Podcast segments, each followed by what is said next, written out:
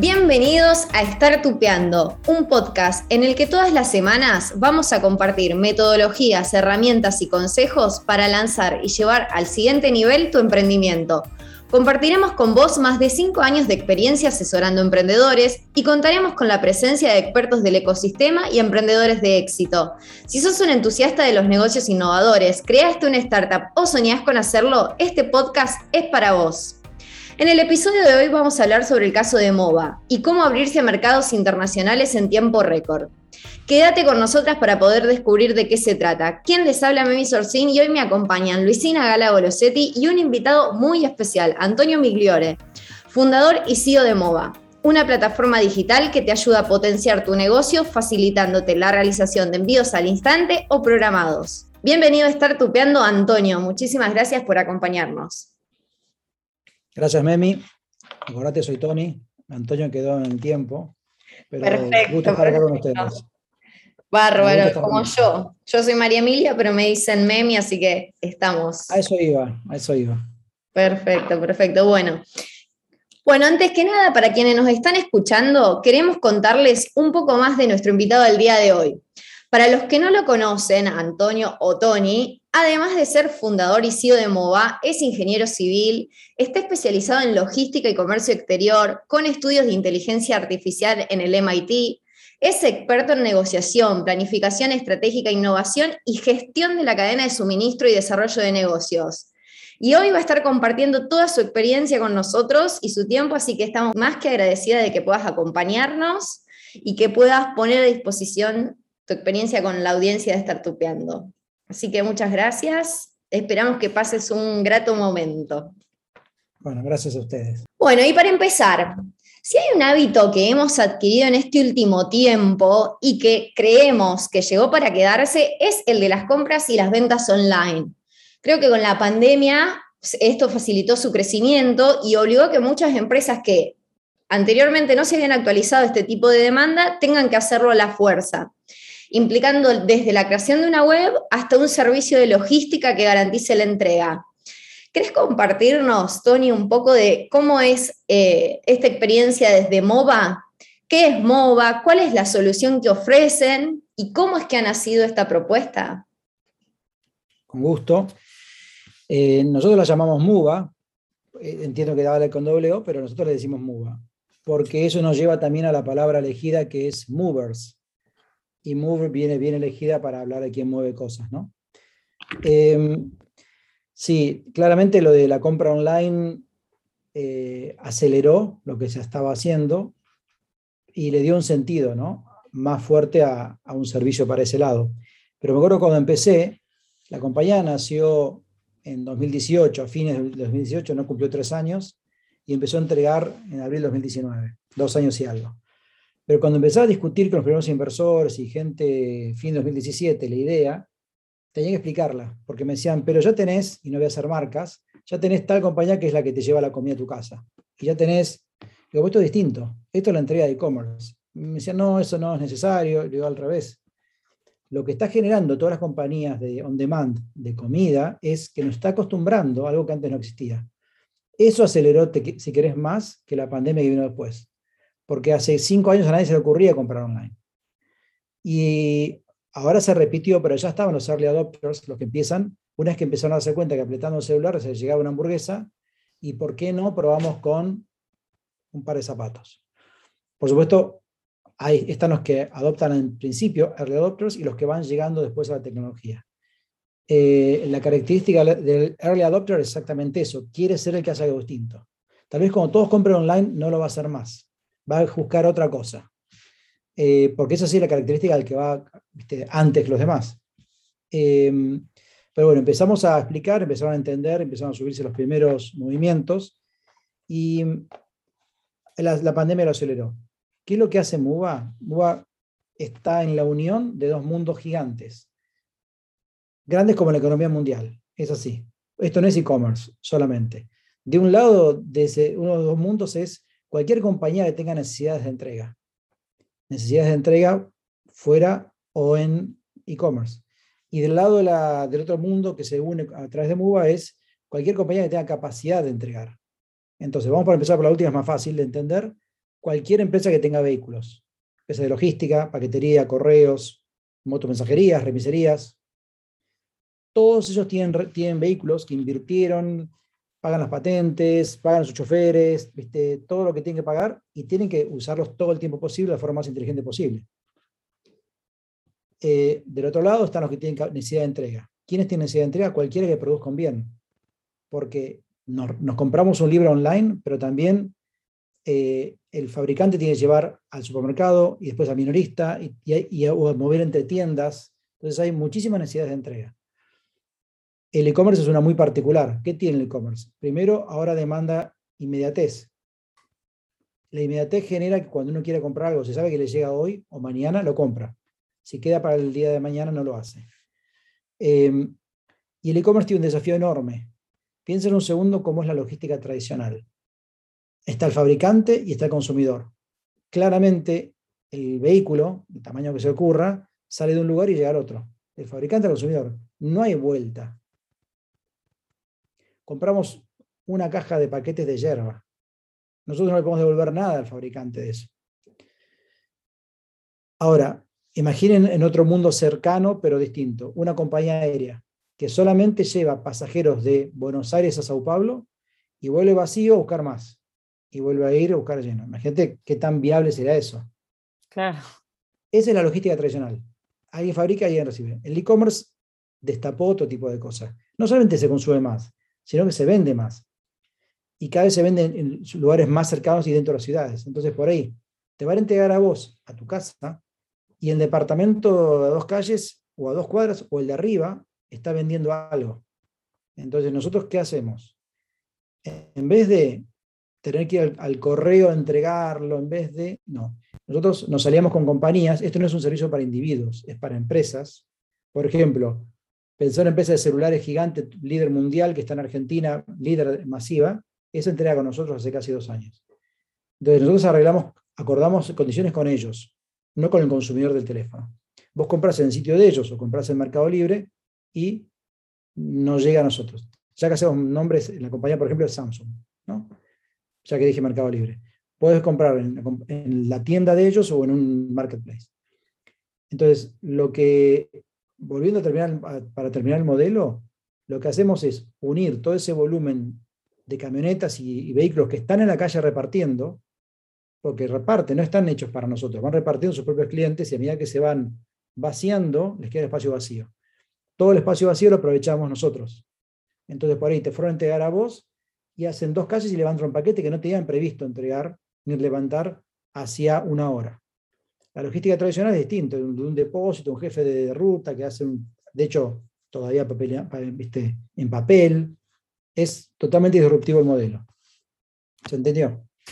Excelente. O sea, lo que hacen es aprovechar los espacios vacíos para mejorar y optimizar esta, esta logística que hoy en Argentina la realidad es que eh, era bastante eficiente porque en Estados Unidos, si vos, si las cosas te llegan en los e-commerce, en los tiempos que te llegan en Argentina no lo compran. Esperan en horas. Nosotros estamos contentos con, que nos los traigan en dos días estamos contentos, pero mucho más que no, porque si no me voy al centro o al shopping y lo compro, así que es fundamental esta rapidez. ¿Y cómo llegan ustedes a esta idea? O sea, ¿cuál es este, esta historia que los lleva a emprender? Se habla mucho del founder product fit, o sea, cómo se vincula este, el, emprendedor, el founder, con la idea. ¿Cómo llegaron a, trabajar en MUBA, a construir MUBA?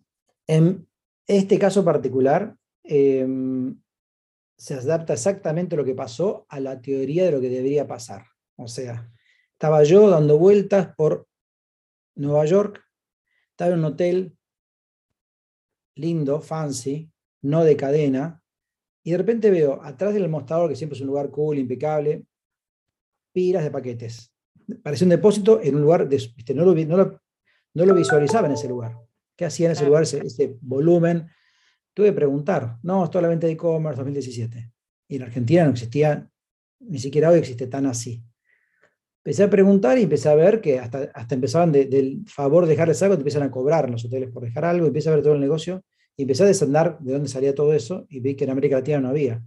cuando hablaste de Argentina, empezamos en Argentina, 2019, hoy estamos en seis países de la región, de México para abajo. Eh, lo hicimos en dos años y algo, que es parte de, la pregunta que seguirá, porque me dijeron que el título era ese. Pero eh, ese fue el pensamiento inicial, decir, bueno, qué buen negocio, qué bueno abastecer eso. Yo toda la vida fui emprendedor, ya lancé varias compañías en la región, 19 oficinas, estoy llegando a la 20 pronto, eh, en ocho países, cuatro compañías, entonces ya, ya tengo el gen de trabajar y emprender y de solucionar el problema. Vi una oportunidad, empecé a trabajarla y, no sé, semanas más tarde en Buenos Aires, por la Panamericana, trabado, como tanto nos pasa a los que vivimos acá, me di cuenta que estaba rodeado de espacio vacío. Y ahí uní los puntos para entregar esos, aquellos paquetes. Después fue convertir eso en algo. Hay un trabajo en el medio importante, pero la cosa es de dónde, cómo la arrancás. Todo ese espacio vacío disponible para lo que vendría, porque si estaba en Estados Unidos iba a caer. Ahí empecé a construir MUBA, 2018, comienzo, tuve, que explicar, me miraban diciendo, mm", ¿viste? Eh, y era como vender terrenos en la, en la luna, ¿entendés? Era medio raro. Es que estás vendiendo aire, estás vendiendo el aire del espacio vacío de, de, de, todos estos transportes. Nadie se había ocurrido aprovechar eso. De las compañías que no nos conocían, no sabían de qué iba, por qué nos iban a dar su espacio si es de ellos.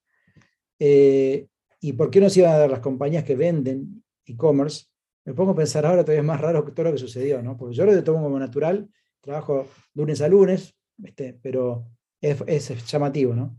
Pero esa, es la punta y la otra punta. Nueva York, Panamericana, ¿viste? mucho más a tierra, y empezar a entender y construir desde ahí. Desde, después vas, para quien escuche quiere emprender, vas al caso más chico, empiezas a pensar, ¿quiénes serían mis early adopters? ¿Quién podría entonces te das cuenta quiénes descartás, quiénes puede hacer, y empezás a iterar sobre eso. Empezás a construir. Al principio es muy difícil. Es como esos espirales antiguos de mosquitos. Viste 50 vueltas y seguís al lado del centro. Porque es muy difícil hasta que armás el tema, cómo funciona. ¿no? Así nació. ¿Cómo fue el primer MVP? ¿Con qué arrancaron? Somos muy eh, insistentes para los emprendedores con esto de, arrancar de a poco, de ir probando el mercado, de ir validando y no arrancar con un producto lleno de funcionalidades. No, claro, el producto lleno de funcionalidades es viejo tan pronto lo sacaste a la calle. Exacto. Porque imagínense que mientras nosotros estamos en este podcast, hay muchos emprendedores inteligentes, potentes, tratando de hacer algo eh, mejor que lo que hacemos nosotros. Em, y, por supuesto, la distracción es que podrían superar. Entonces, si se pueden construir algo mejor de largo plazo, por ahí para cuando está a largo plazo, no estamos. Estamos aquí, ya es tarde. Entonces, construir el gran producto largo no funciona porque lo que cambia es la necesidad. Eh, la Tierra sigue girando. Y lo que pensaste hoy que era bueno, para cuando dieron 100 vueltas más, ya no es bueno. Entonces el MVP es clave. ¿Qué, tan eh, manual puede ser lo menos posible, porque después no, es escalable. Pero el MVP tiene que existir para juntar tres o cuatro de un lado, vendedores, dos por lo menos, tres o cuatro de otro lado, y empezar a que ver si, si se llevan bien, ¿no? Y fue así, fue una tecnología muy sencilla que empezamos a construir, y, y, sobre todo lo que me tomé el trabajo fue construir bien la estructura de la compañía. Yo siempre la armé para que haya inversores por detrás. Entonces, no hay posibilidad que entren inversores si no tienes muy bien hecha la estructura. De entrada, armé una compañía de Delaware, C Corp, ahí va la experiencia. Y no empezar de abajo para subir, ¿no?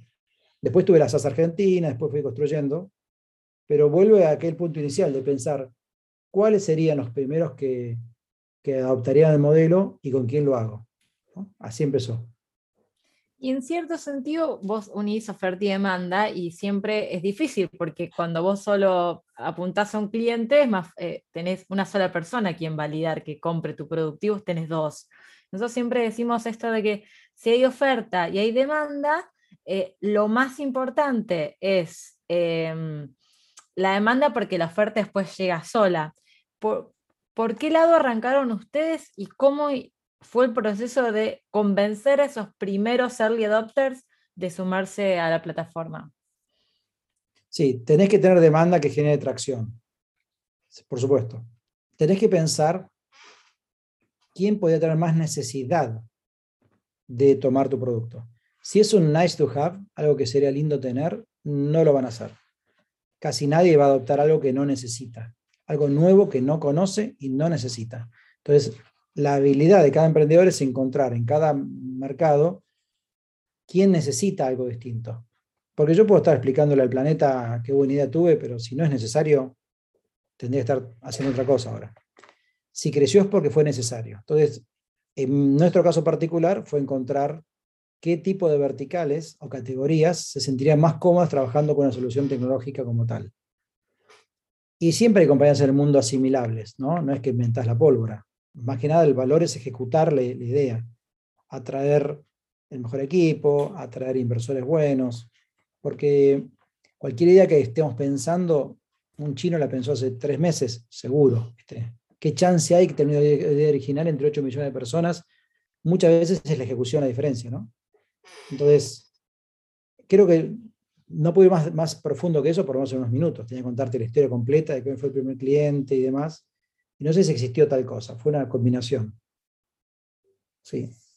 Y hablando de la ejecución, y, volviéndolo, como decías, al, título del podcast, algo muy llamativo en MOVA fue el crecimiento exponencial que tuvo a nivel internacional en tan poco tiempo, porque como dijiste, a la larga de, de, funcionamiento estamos hablando de poco más de un año y medio. Em, hablaste de que se expandieron en seis países, me gustaría saber cuáles son esos seis países y por qué los eligieron y no a otros. O sea, ¿cómo es el proceso de elegir en qué país me voy a expandir en, al momento de tomar esta decisión? Nosotros somos un caso muy particular, porque yo con mucha experiencia y eso es una ventaja, ¿entendés? Entonces me, me acuerdo, me decía un francés, me decía, yo le decía el plan, cuando estábamos, digamos, yo y mi taza de café casi. me decía, ¿vas a poder hacer esto? Le dije, sí.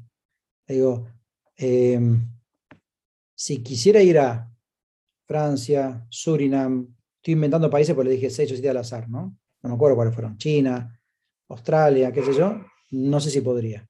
Ahora, Chile, Colombia, Uruguay, etcétera, sí, lo hice un montón de veces. Hacer lo que significa. Es como entrar a ese restaurante de nuevo, que sabes qué comida te gusta y qué mozo te atiende bien. Ya fuiste. Yo ya había ido a América Latina muchas veces. Entonces, en mi caso fue más rápido porque tenía eh, network. ¿Cómo decidís ir rápido pese al momento de freno? Creo que el emprendedor, esto es para cualquiera que escuche y quiera emprender, tiene que tener una especie de, tara con no entender la palabra no. Porque el no lo escuchás decenas de veces. Las veces que me han dicho, no, ese modelo no va a andar, sí, yo, a Messi lo probaron en River y dijeron que no andaba. ¿no? Ya viste. Que el otro te diga que no anda no significa nada. Significa que el siguiente te va a decir que sí o no. El siguiente dice que sí. Y cuando todos te dicen que no, tenés que recalcular, ajustar e ir de nuevo. La gran diferencia de un emprendedor y una persona que no puede emprender es la capacidad que tenés para aguantar el no. Se te hace costumbre que mucha gente no entienda, no quiera, no pueda, no le parezca. Y no son, ni menos listos ni menos nada. Simplemente en ese momento tiene otra prioridad, no le importó, no lo ven, ¿viste? no tiene por qué interesarle como lo, le interesa a uno la pasión de generar eso. ¿Qué países? Para mí la solución regional era clave, porque tenemos muchos clientes regionales muy importantes que ven valor en eso. Vos imaginate un marketplace grande que quiera tener un aliado en Colombia, tres en México, uno por ciudad importante, uno en Argentina, uno en Chile. Tiene que hacer integraciones con todos. Si vos le das una única plataforma tecnológica muy potente y le decís, yo estoy en todos lados, por un pipeline, o sea, un roadmap de en qué momento lo vas a ir haciendo, eh, y cumplís, va generando la siguiente plaza. Y cuando se dan cuenta que cumplís eso serio, construiste, ¿no? ¿Y cómo lo hicimos tan rápido? Justamente por ver donde otro no ve. La gente se quedaba, y me decían mis inversores, me decía, Tony, sos el único que está expandiendo. Le digo, pero es tan obvio que hay que expandirse. Nunca fue tan barato. ¿Por qué no vamos a abrir una oficina en México sin pandemia? Hay que separar tiempo en la agenda, armar las reuniones, comprar el pasaje, reservar el hotel, viajar hasta allá. Conseguir dos o tres reuniones, cuatro o cinco por día, ver los mails agotados. Y todo eso te llevó dos meses de preparación más armado para tener 10 reuniones. Online hicimos 10 reuniones en dos días. Entonces, cuando te das cuenta que no necesitas oficina, no necesitas depósito, no necesitas viajar, yo le decía a todo el mundo, es ahora. Y tiene sus desafíos, porque tiene sus desafíos no conocerte del todo a una persona, a veces hay que iterar de nuevo, pero no alcanza como argumento para no hacerlo. ¿Entendés? Para mí fue, de nuevo, fue como verlo obvio y ahora se ve que no era mala idea, pero no lo vi complicado. entonces ustedes tenían un cliente con el que trabajaba en Argentina, ese mismo cliente tenía sedes en otros países y vos viste como a ese cliente que vos ya lograste en Argentina le podías dar una propuesta de valor en los otros países en los que estaba, entonces ya le solucionabas un problema mucho más grande. Y ante la posibilidad de que haya una competencia en México, vos sos distinto, porque vos se lo resolves en Argentina y en México. Entonces le das un valor agregado. Eso es hoy, estamos en todos los lugares. La decisión fue distinta, porque no teníamos, no tenés, es como en la rueda, ustedes hablaron primero demanda, después oferta. El que está sentado del lado correcto del escritorio, que es el que toma la decisión, te puede decir, qué lindo, cuando estés en todos lados, venime a ver. Entonces, es difícil que aventuren por las dudas de que un día lo hagas. Es difícil. Por eso tienen que trabajar. No es porque son injustos y mala gente, porque tienen que tener un delivery bueno mañana, no cuando yo se me ocurra llegar. Entonces, ¿cómo construís? En cada plaza construís con los que tienen necesidad de plaza. Y a medida que tienes la, red, armás las relaciones grandes con los más grandes. Y no es tan sencillo, porque el grande te hace pasar por un screening que ves si estás a la altura o no, ¿no es cierto? Decirlo es mucho más fácil que hacerlo, ¿eh? siempre.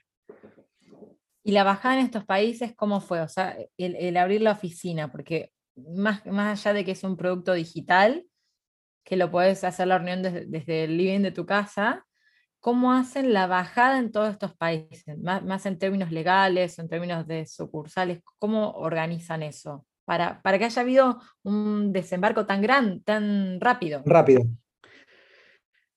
Básicamente lo que haces es tener un saber hacerlo. Y acaba el, el punto. Tenés que armar un equipo de lanzamiento. Tenés que hacer un copy-paste. No tenés que salir a aprender cada vez. Lo, cualquier emprendedor armó en Argentina, armó en, ni siquiera en Argentina, armó en Buenos Aires, o armó en Santa Fe, o armó en Mendoza.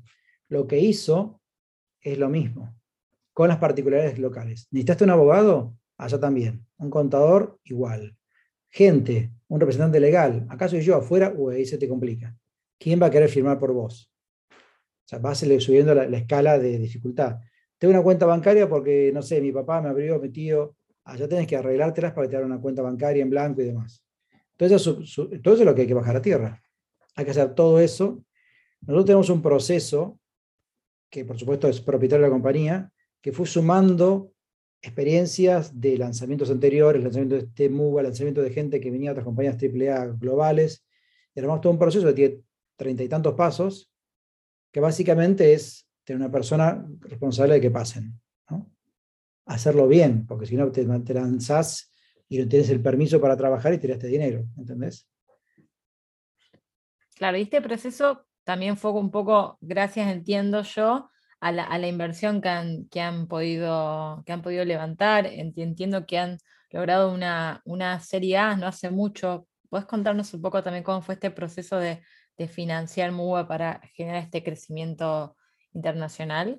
Sí, es, hay una, digamos, una situación de, continua, no son eventos aislados. No, el lanzamiento fue generado todo por nosotros. Un inversor no es un emprendedor son totalmente complementarios, ¿entendés? Es, una pareja complementaria, los dos necesitan uno al otro. El inversor es un grupo de gente que maneja una cantidad de dinero propia y ajena y necesita dónde, dónde invertirla. Necesita buenos emprendedores y buenos proyectos. Nos necesita. Nosotros somos gente que crea valor produciendo servicios, productos, lo que sea, y necesitamos ese dinero. Entonces, hay una situación perfecta de confianza. Pero un inversor no te dice cómo hacer las cosas te da una mano porque le interesa, porque ya es socio tuyo, pero no te dice cómo hacerlo. Entonces, los inversores nuestros vieron en nosotros esa capacidad, capacidad de ejecución, ¿no? Y lo siguen viendo.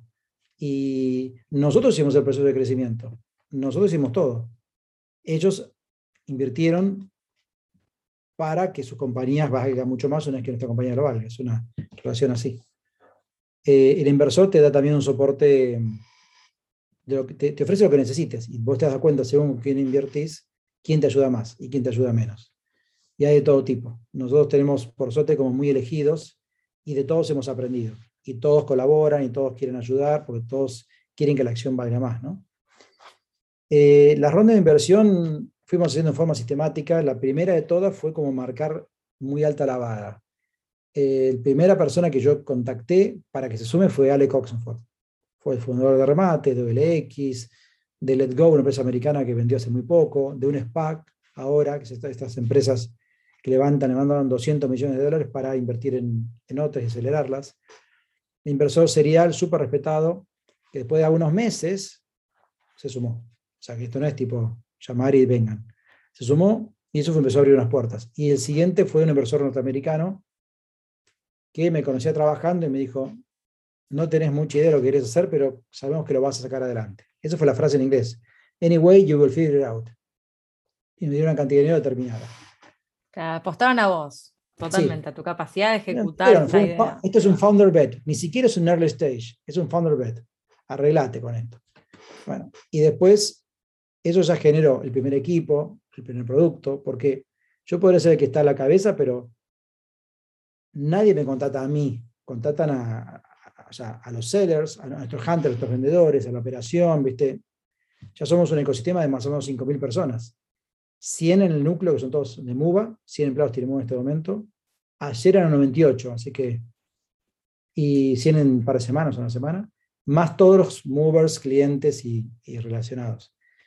Eh, entonces, hicimos una pre-serie una pre-seed, una seed en 2019 y la serie A el año pasado que se cerró en enero de este año, pero fue el hecho el año pasado. Y ahora estamos ya, viste, trabajando en lo que sigue. ¿Y qué es lo que sigue? ¿Cuál es la visión que tienen acá futuro para MUBA? MUBA. MUBA. Sí, sí, sí. Tiene que llevar casi una premisa porque bien. Esto pasó, esto está pasando, mm. súper tiempo real, parece a propósito, ahora por su cara van a, ver que no es a propósito, que es, que es real. Y hoy lo salimos a comunicar, no sé si siquiera está en nuestro LinkedIn, es muy ahora. Ah, primicia total para estar tupeando. No sé cuándo sale el podcast. ¿Cuándo el, lunes. Bueno, sí, mm. está sucediendo ahora la comunicación. Em, el G20, ¿saben lo que es? El mm. grupo de... Sí, sí. El G20 tiene este año sede en Italia tiene una Innovation League, así como tiene, se juntan para discutir políticas de seguridad globales, políticas de economía, también este año por primera vez sacaron una Innovation League que, que puso la mirada en cinco áreas de desarrollo sustentable para solucionar los problemas que están viniendo, sustentabilidad y demás. ¿no? Y una de las categorías es Smart and Green Mobility.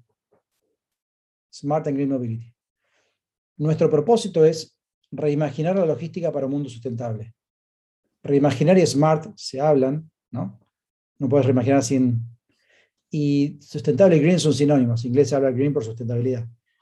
Entonces, nos convocaron, en realidad nosotros y varios más, fue un proceso que va presidencia italiana, presidente, presidencia italiana, G20, eh, Cancillería de cada país, eh, empresas de inversión, compañías emprendedoras y todos presentamos el caso. ¿Cuál es la novedad? Imagínense, ganó, ganó MUBA.